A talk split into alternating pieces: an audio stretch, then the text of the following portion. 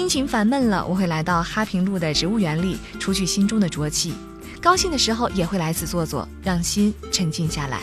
一直笑称这是我的私人后花园，它时常会给我带来惊喜。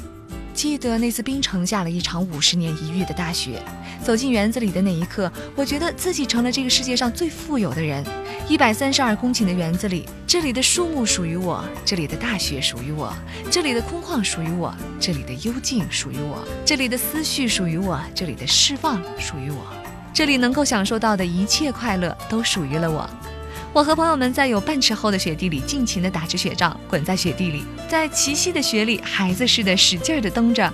我们放开喉咙，大声地呼喊，将那些像白砂糖一样的雪粒抛向天空，不断地按动快门，把这有些不真实的景色拍进。观赏日落是临江而居的冰城人的一大爱好，也是这座城市给予我们的最奢侈的礼物。位于松花江畔的九站里，可以说是冰城完美的拍摄和观看日落的地点。我已经有好几次来这里，和看船的人熟悉了。他热心地告诉我哪里拍摄落日的角度最好。太阳已经悄悄落下，我在甲板上还依然沉浸在那落日的欢欣中。